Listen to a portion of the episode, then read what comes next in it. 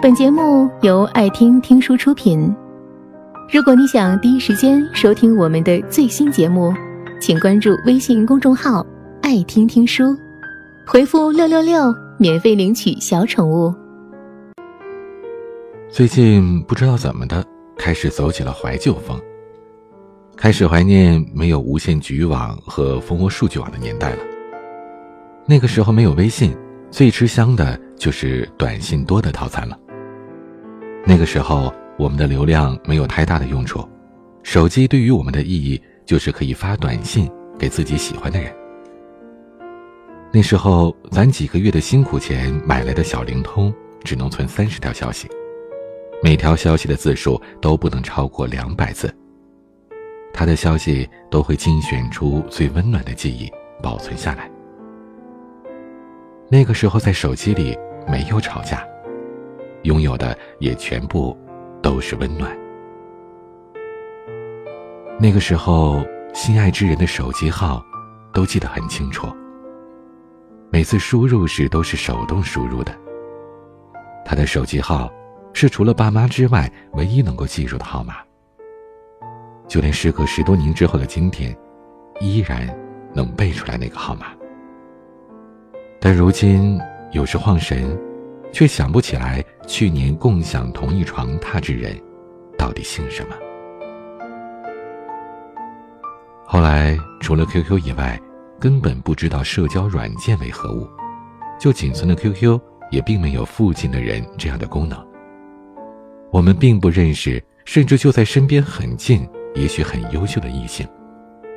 但是，每一组的好友都会精心的去编辑，谁在哪一组。都能清楚的记得，那时候的感情不需要限量版包包、口红的衡量，却比什么都昂贵。那时候的通讯工具不发达，但是想找一个人，绝对找得到。而现在呢，随着各种社交软件琳琅满目，却再也没有人记得你家住在哪里，背得出你的手机号码，甚至。不知道你身份证上的名字。现在的感情太速食了，打字说话都不用负责任。每个人张张嘴就是“我喜欢你，我爱你”。可是删了微信，却没有一个人愿意花时间、千方百计的去找到你。我们之间的距离，一删微信。便是永别。我们的故事都是以“可以交个朋友吗”为开始，以“还可以做朋友吗”为结束。故事都是从“我通过了你的朋友验证请求，现在我们可以开始聊天了”开始，而从“某某开启了朋友验证”。你还不是他朋友，请先发送朋友验证请求，对方验证通过之后才能聊天。发送朋友验证这样的通知为结束。昨天陪艾比看《前任三》，已经四刷的我在电影院直接睡过去了。等电影院的灯都亮起来，才把我从周公那唤醒。我本以为。转个头就可以看到哭到妆都花掉的艾比，可他却淡定的拿着手机发信息给前任。结果，哭不到三秒，没过一会儿就听到他抽泣的声音。他问我，他怎么可以把我删了？靠近我的是他，先离开我的，还是他？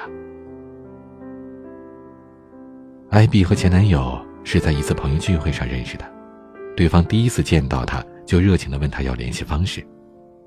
他们就是从可以做朋友吗开始，到每天男方都会关心艾比吃饭了没、穿够了没、到家了没。在之后，他们就好上了。然而三个月的热恋期还没过，对方就被艾比抓到了他在出轨。在证据确凿的情况下，男生才敢认账。虽然最后的结果是艾比选择了原谅，但对方却慢慢的开始嫌弃他每天的问候，说艾比不相信自己，随后用一句“你变了”为由，和他分手。在这段感情处于下风的艾比，放下了骄傲的身段，苦苦的去哀求对方：“我们还可以做朋友吗？”可信息在发出去的瞬间，就看到屏幕里头出现的对方已不是你好友的字眼。我一直以为，爱和不爱，都需要做出很艰难的决定。但事实上，如果人一旦有了要离开的念头，完全不会念什么往日的缠绵，能快刀斩乱麻的干净利落的 say goodbye，绝对不会拖泥带水。我还停留在原地，你却已经走出了十万八千里。如果你不要我，我就再也没有办法出现在你的世界里了。结局无非是像那些年我们一起追过的女孩里，柯景腾和沈佳宜那样，擦身而过，再见已是婚礼。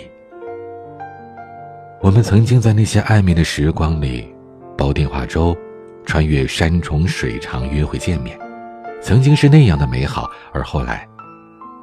也只能输得一败涂地。闭上眼，近在咫尺。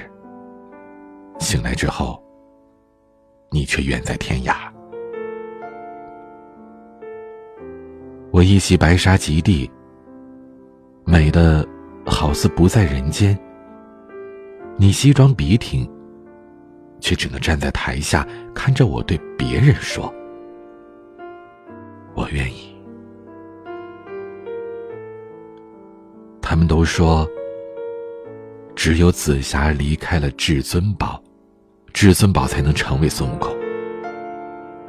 可花果齐天圣，灵山斗战佛，我都不愿意做。我只想换你一个回头。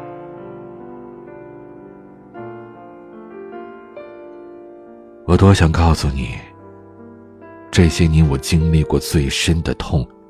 不是颠沛流离，不是孤独无依，也不是回忆里那根扎在心口的刺，而是我遇见了你，又失去了你。